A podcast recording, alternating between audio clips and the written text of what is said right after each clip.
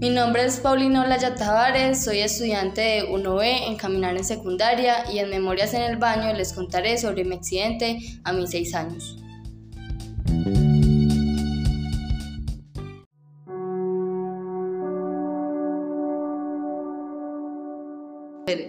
Resulta que eh, cuando yo tenía 6 años vivíamos en una casa en Sabaneta y cerca de la casa había una piscina donde mi papá nos llevaba a aprender a nadar, pues y todo eso. Nos llevaba a mi hermanito y a mí.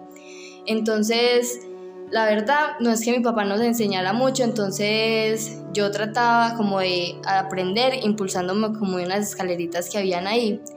Y yo me impulsaba pues con los pies y ya como que cogía impulso y, y ya así como que iba aprendiendo a nadar.